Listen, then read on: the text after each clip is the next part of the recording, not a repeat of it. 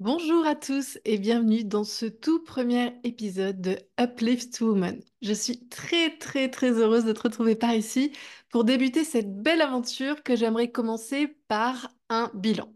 Alors, on est début janvier au moment où je tourne ce podcast et c'est pour moi le moment idéal pour réaliser ton bilan de l'année et faire une auto-évaluation de tout ce qui s'est passé ces 12 derniers mois avant de repartir pour un tour. Et crois-moi, il s'en passe bien plus que tu ne pourrais le penser. Si tu as l'impression d'avoir un peu stagné, procrastiné ou échoué, en fait, ce bilan annuel, c'est un temps d'arrêt. Ça te permet de voir tout le chemin que tu as parcouru et tous tes accomplissements. Car oui, tu évolues, tu réalises plein de choses. Et ce podcast, c'est un peu l'occasion de te le montrer. Donc, je t'embarque avec moi dans ce process de bilan annuel.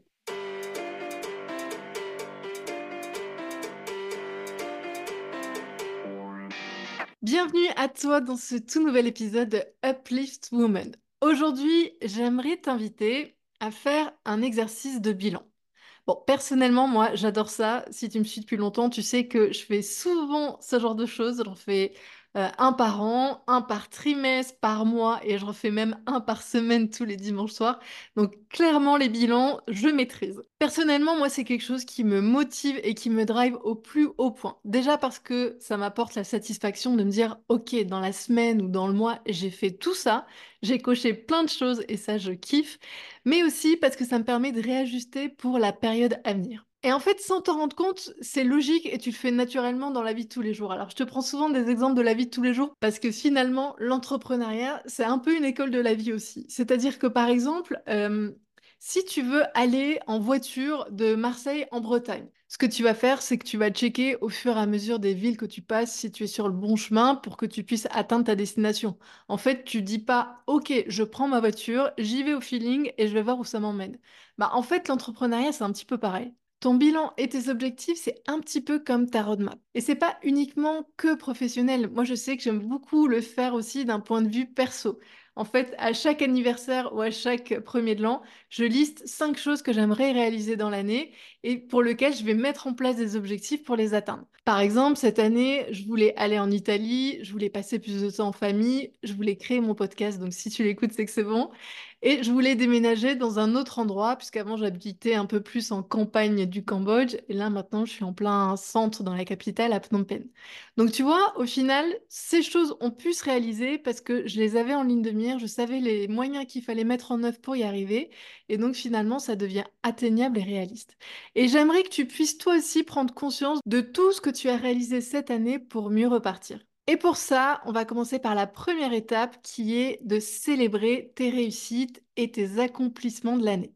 Moi, je sais que quand je m'étais posé la question, qu'est-ce que je suis fière d'avoir accompli cette année? Au début, je me suis dit, ben, j'ai rien fait de spécial, l'année est passée super vite et il n'y a rien qui m'est venu à l'esprit. Et en fait, quand je me suis posée avec ma page blanche, parce que je fais beaucoup de journaling, et que j'ai fait un petit peu une rétrospective un peu plus poussée de cette année, bah, en fait, là, j'ai réalisé que j'avais mis en place énormément de choses, j'avais bougé, j'avais rencontré de nouvelles personnes, j'ai appris plein de choses. Et donc, finalement, ça prenait une tournure beaucoup plus concrète que ce que je m'imaginais dans ma tête. Donc, si j'ai un conseil à donner, que ce soit pour les bilans, pour les objectifs ou pour les réflexions existentielles, pour moi, en tout cas, le journaling, c'est le meilleur outil ever. Pour pouvoir mieux identifier tes victoires, moi, je t'invite à te poser plusieurs types de questions. Déjà, est-ce que tu as eu des nouveaux clients? Est-ce que tu as créé de nouveaux produits ou de nouveaux services? Est-ce que tu as augmenté ta communauté sur les réseaux? Est-ce que tu as créé une liste email? Est-ce que tu as eu des retours clients qui ont été positifs? Peut-être que tu as juste créé ton business et c'est déjà un gros, gros gap et tu peux en être super fier. Et tu as appris peut-être de nouvelles choses, tu as fait des formations, des stages. En fait, tu vas tout lister et tu vas réaliser à quel point tu as été productive et efficace cette année. Toutes ces questions, ça contribue à façonner ton bilan de l'année. Moi, pour ma part, si je fais ce bilan, en tout cas au niveau professionnel, j'ai eu plus de 100 nouvelles clientes. J'ai créé une offre de membership avec un abonnement pour avoir des revenus plus récurrents. J'ai mis en place un coaching beaucoup plus premium pour accompagner de manière individuelle et vraiment beaucoup plus poussée mes clientes. J'ai fait une refonte totale de ma formation, de mon identité, de mes sites internet. J'ai eu 1500 abonnés email grâce à un lead magnet. Et tout ça, cumulé, font que, bon, finalement, cette année, elle a plutôt été pas mal, sachant que en plus, je me suis mise à mon compte à 100% à partir du mois de mai, parce que jusqu'en mai, je faisais encore des missions de social media management euh, en freelance. Donc, d'un premier abord, je me dis, ok, c'est plutôt pas mal. Et puis là, j'ai souvent une petite voix dans ma tête qui me dit, ouais, mais si tu regardes ce que font les autres sur les réseaux sociaux, euh, il y en a qui font des millions d'euros de chiffre d'affaires, l'autre, elle a eu euh, plus de 1000 clientes, elle a une communauté de 100 000 abonnés, et finalement, toi, ce que tu fais, ben, c'est pas si énorme que ça. Et ça, je suis sûre que c'est la même chose pour toi, parce que à chaque fois qu'on a des réussites ou des succès, on a tendance à les minimiser en se comparant aux autres. Et c'est la pire chose à faire. La seule personne avec qui tu dois te comparer, ben, c'est toi-même, et c'est déjà pas mal. Pour les autres, tu sais pas comment ils évoluent. Déjà, tu sais même pas s'ils sont heureux, parce que moi j'ai croisé plein d'entrepreneurs successful qui étaient en burn-out et complètement déprimés. Tu sais pas s'ils ont une équipe, tu sais pas quel est leur bénéfice. Et en fait, il y a plein de choses qu'il faut aussi voir dans les coulisses et les backstage de ces super entrepreneurs qui font que tu n'as peut-être pas envie en fait d'avoir leur vie. Donc relativise toujours et ne te compare pas aux autres tout ce que tu fais, c'est déjà une victoire en soi parce que tu progresses mois après mois, trimestre après trimestre et année après année. La deuxième chose, bon ben oui, il faut y venir, c'est aussi analyser ses échecs. Moi, personnellement, euh, je suis souvent dans le déni, j'étais souvent dans le déni par rapport à ça. C'est-à-dire que quand il y avait quelque chose qui marchait pas, euh, je mettais sous le tapis, je l'enfouissais bien, bien loin et je revenais pas dessus. Et ça, c'est une erreur, parce qu'en fait, tes échecs, c'est ta meilleure école et c'est ultra formateur. Et c'est plutôt une bonne chose. Moi, je dis souvent à mes clientes, c'est comme quand tu regardes un film. En fait, c'est quand tu regardes un film, euh, la situation de départ, c'est une nana qui est heureuse, tout se passe bien, en famille, boulot, euh, aucun problème en fait, il n'y a pas d'histoire. Alors, c'est génial, on aimerait tous, mais finalement, c'est justement ces petits rebondissements, cette intrigue, cette difficulté qui fait que tu remets en question des choses, que tu progresses, que tu évolues et que tu avances. Donc, vois pas ces échecs comme une fin en soi, mais plutôt comme la manière d'accéder à l'étape d'après. Sinon, ça n'a aucun intérêt. Pas de défi, pas de challenge, pas d'obstacle, donc pas de progression. Moi, je sais que ça m'est arrivé. J'ai fait des lancements au tout début qui n'ont pas du tout fonctionné. Et là, on a peut-être une réaction commune qui est de remettre en question toute son existence, tout son business, de vouloir partir élever des chèvres au fin fond de l'Alaska et de vouloir tout arrêter. Et c'est OK. Euh, moi, je sais que je passe souvent par cette phase. Les fois où j'ai eu des échecs, ça va durer, aller euh, une semaine. Et après, je suis repartie. J'essaye surtout de voir a posteriori, à froid, pourquoi ça n'a pas fonctionné. C'est-à-dire que je fais ma petite période, j'appelle ça euh, ma période CPH, Cookie, Plaid et Harry Potter, et après je repars. Et j'essaie de me demander en toute objectivité, donc sans essayer de noyer le poisson, de me passer de la pommade ou de me faire passer en victime, en toute objectivité, pourquoi ça n'a pas marché? Est-ce que ma communication n'était pas bonne? Est-ce que j'avais pas un bon discours de vente? Est-ce que mon message n'était pas très clair? Qu'est-ce que j'aurais pu améliorer? Qu'est-ce que j'aurais pu mettre en place? Et surtout, si je veux réitérer, qu'est-ce que c'est les prochaines actions que je peux mettre en place et je les planifie? Et à partir de là, je vois plus ça comme un échec sur lequel je ne reviens plus, mais plutôt comme le round 1 en me disant, OK, je peux faire mieux, je vais y arriver. Je prends souvent la métaphore de l'enfant, qui n'est pas vraiment une métaphore en soi, mais quand on voit un bébé ou un jeune enfant qui essaye de marcher, il tombe 2000 fois avant de pouvoir marcher. Imagine si au bout de 200 fois, ce qui est déjà plutôt pas mal, 200 hein, fois il se dit non mais c'est bon, ça me saoule, j'en ai marre de tomber, j'arrête. Bah, en fait, l'évolution humaine, elle n'irait pas très très loin.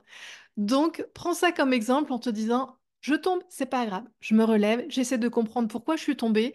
Est-ce que j'avais pas d'équilibre? Est-ce que je me suis mal positionnée? Est-ce que j'étais trop près d'un meuble? Et t'essayes de refaire, de refaire, de refaire et de refaire mieux. Repense à la raison d'être de ton business et ne cesse jamais de faire des améliorations dans ta stratégie en cas d'échec parce que c'est ta meilleure école pour progresser. Le troisième point, on va quand même parler du nerf de la guerre, c'est-à-dire ton bilan de l'année au niveau finance.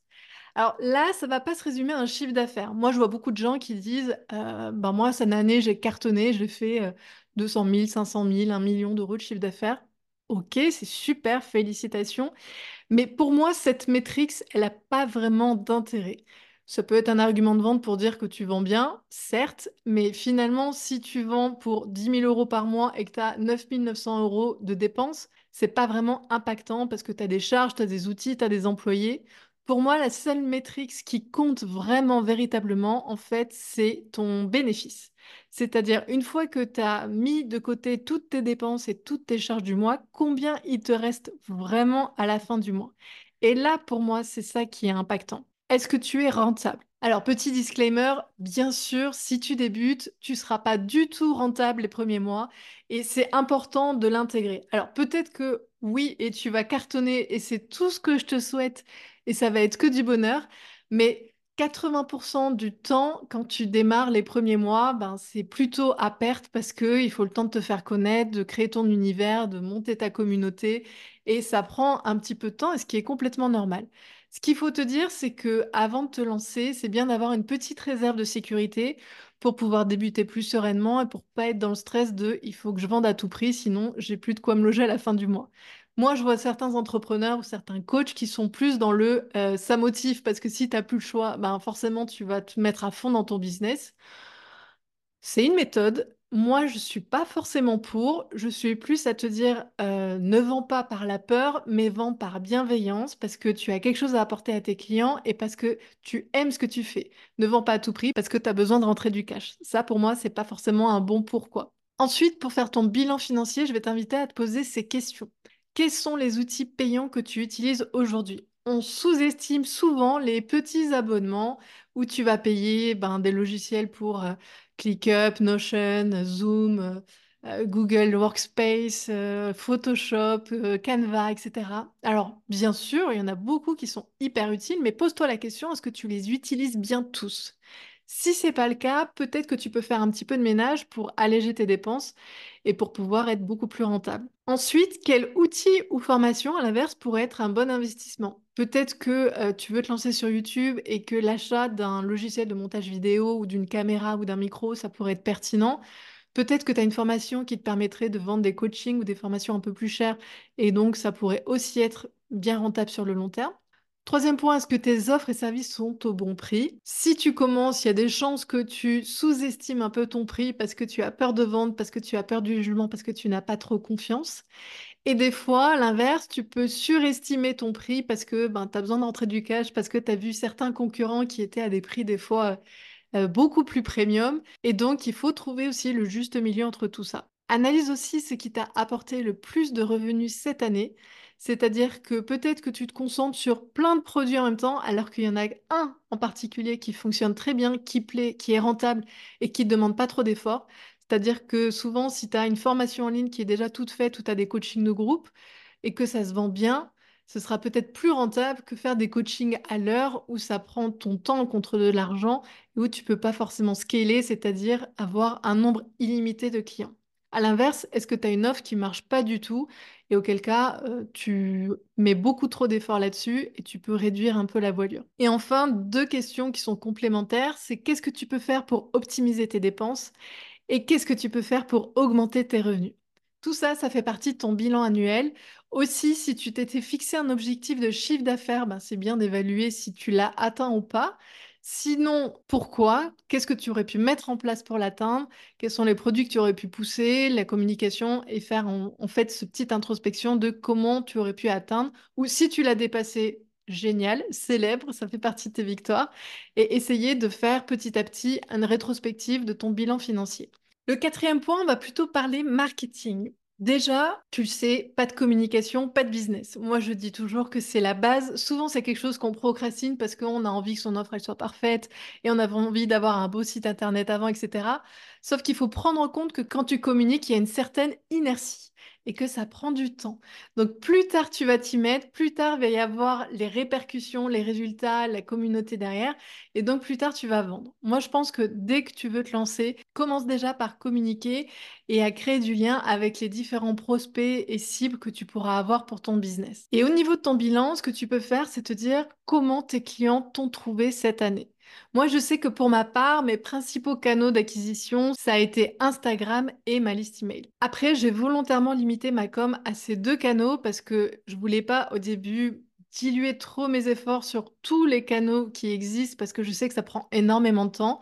Je voulais déjà capitaliser là-dessus et cette année, bien sûr, je vais pouvoir m'étendre sur d'autres réseaux pour pouvoir toucher une audience un peu plus large. Pour savoir si ma stratégie de com elle est efficace, moi je sais que je fais un tableau statistique toutes les semaines pour pouvoir analyser ça. Donc mes statistiques Instagram pour savoir mon nombre d'abonnés, mes couvertures de publications, mes interactions, etc.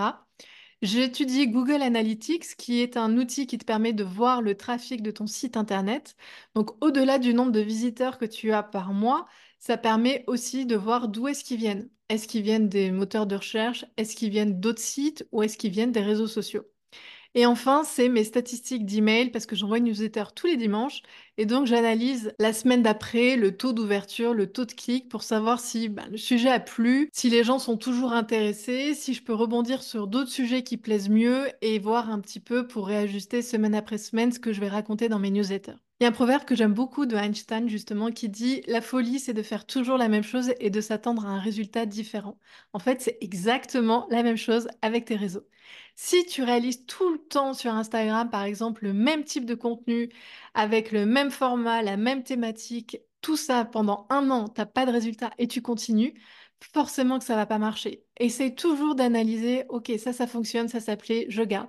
Ça, ça marche pas, ça, j'ai pas beaucoup d'interaction, j'enlève, je réajuste. Peut-être que je fais que des réels et euh, le format carrousel plaît plus à mon audience.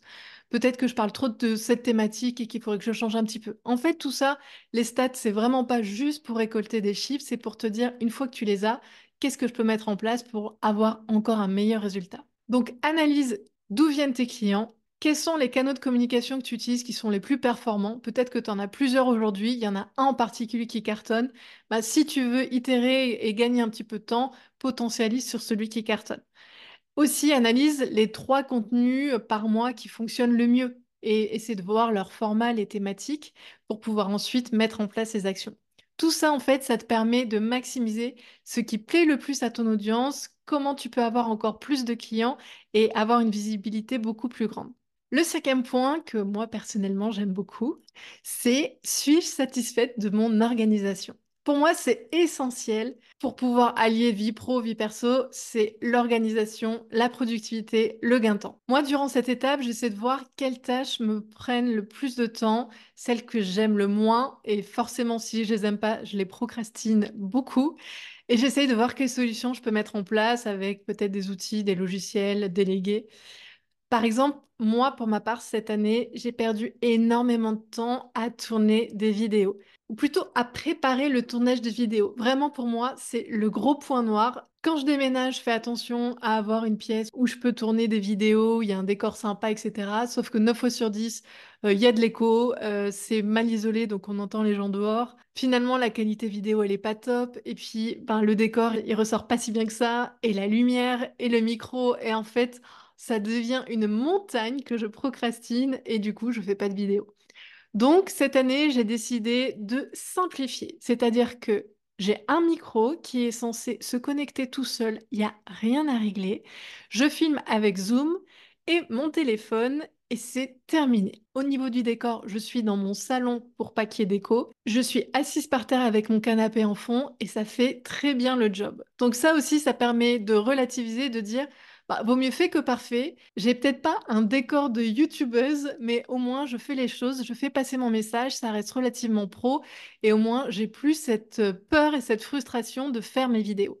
Autre point, c'est mon organisation en général. En fait, j'ai été avant adepte beaucoup d'outils comme ClickUp, comme Notion. Et cette année, j'ai énormément épuré parce que j'ai réalisé que je passais beaucoup trop de temps à paramétrer ces outils pour faire des automations, pour que les tâches soient bien claires, bien imbriquées, etc. Et en fait, je me rends compte que je suis au service de l'outil plutôt qu'il est à mon service. Donc là-dessus, j'ai vraiment fait table rase. Maintenant, j'utilise ClickUp, mais à 10%, c'est-à-dire pour le traitement de texte et pour les to-do list. Et après, je planifie tout sur Google Agenda et c'est terminé. Et les semaines où je veux aller encore plus vite, euh, je prends mon application Note, je fais ma to-do list de ce que je dois réaliser dans la semaine, je le planifie sur Google Agenda et basta. Vraiment là-dessus, j'ai fait de gros efforts parce qu'en fait, c'est interminable de voir toutes les fonctionnalités qui existent sur ces outils qui sont vraiment euh, topissimes. mais je pense que c'est beaucoup plus adapté à des startups, à des organisations qui embauchent du monde, plutôt qu'à des solopreneurs où tu risques de perdre un temps énorme à comprendre toutes les fonctionnalités de ces outils. Et dans cette démarche, justement, ce que je fais, c'est que tous les dimanches soirs, je prends un moment pour planifier mes objectifs de la semaine avec toutes les tâches qui en découlent. Moi, le gros plus que j'ai trouvé à ça, c'est qu'au niveau de ma charge mentale, je trouve ça beaucoup plus digeste. C'est-à-dire que j'ai pas une to-do list qui ne s'arrête jamais parce qu'il y a toujours des choses qui se rajoutent, etc. Elle commence le dimanche et elle finit le dimanche d'après.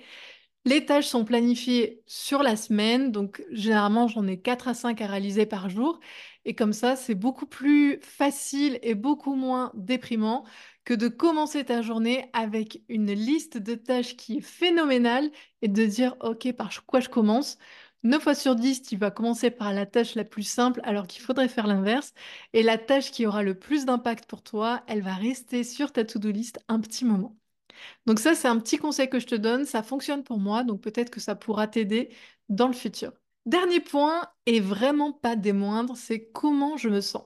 Ok, les chiffres, c'est bien, c'est une chose, c'est très bien si tu as pu faire tourner ton business, si tu as gagné en marketing, etc. Mais là, aujourd'hui, toi, tu te sens comment? C'est quoi ton degré d'épanouissement personnel? En gros, est-ce que tu kiffes ton business aujourd'hui? Moi, je sais que j'adore ce que je fais. Je suis ultra motivée chaque matin. J'adore échanger avec mes clientes, avec mes abonnés, créer du contenu. Ça, c'est quelque chose qui me drive. Ça a du sens. Et j'aime beaucoup pouvoir aider les femmes à devenir plus indépendantes et à développer leur activité. Et ça, pour moi, c'est un bon indicateur. Alors après, bien sûr, comme tout le monde, j'ai des moments de down. Euh, je crois que c'était au mois de juillet. Euh, j'ai passé deux ou trois semaines où j'étais vraiment pas motivée, euh, plus envie, j'arrivais plus à, à rien faire. Et c'est là que je me suis posé la question, ok, Qu'est-ce qui se passe? Qu'est-ce qui fait qu'aujourd'hui euh, je suis dans cet état? Qu'est-ce que je peux changer? Et sur quoi je peux prendre un peu plus de recul? Donc si toi aujourd'hui tu te lèves le matin, la mort dans l'âme en regardant ton téléphone pour t'échapper au moins de prétexte, c'est peut-être qu'il y a un problème et qu'il faut creuser. Alors, ça ne veut pas dire, bien sûr, qu'il faut tout arrêter, mais plutôt qu'il faut remettre du sens dans ce que tu fais, voire même du fun. Moi, je sais qu'à cette période, ça m'a beaucoup aidé. Je me suis dit, OK, j'arrête de me fixer sur les résultats. Là, l'objectif premier et court terme, c'est que je reprenne plaisir dans mon business. Et c'est là que j'ai commencé à faire mes newsletters, qui étaient un peu mon journal intime, où je partageais les choses avec humour, et ça a beaucoup parlé à ma communauté.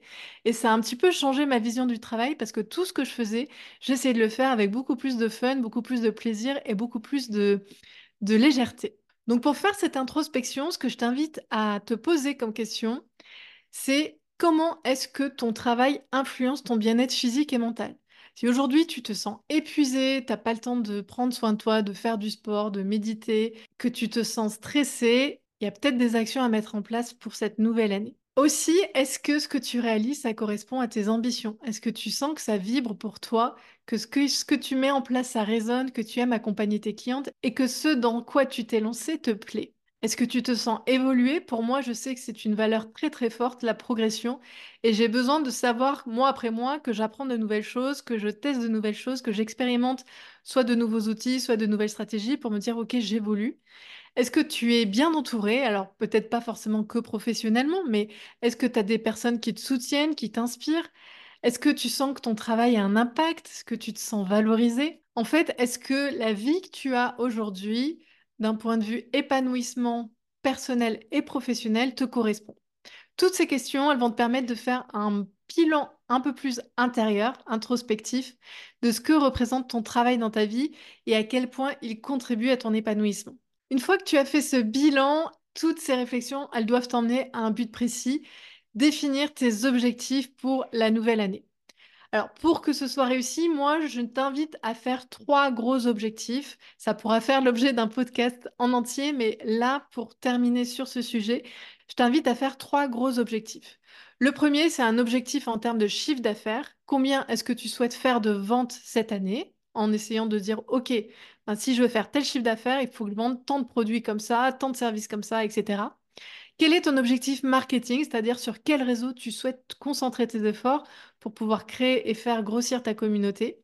Et ensuite, un objectif d'épanouissement pro-perso. En fait, quel serait le défi personnel qui te rendrait heureuse ou fière? Ça peut être écrire un livre, participer à une conférence, t'accorder peut-être une journée off par semaine pour prendre soin de toi, ça peut être rencontrer d'autres entrepreneurs pour te faire un petit réseau, être mentionné dans un magazine, faire une interview d'une personne que tu admires.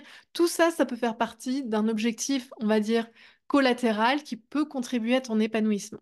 À partir de ces trois points, après le travail commence, tu dois lister les actions, les mettre en place de manière temporelle dans un calendrier et ensuite passer à l'action. C'est-à-dire que tu as fait ton itinéraire pour atteindre la ville que tu souhaites atteindre, tu as les différentes étapes au fur et à mesure des mois de l'année, et maintenant, il faut démarrer la voiture et il faut y aller. En tout cas, j'espère que ces éléments t'aideront à aller au bout de ton bilan. Un grand merci d'avoir écouté cet épisode, j'espère vraiment qu'il t'a plu.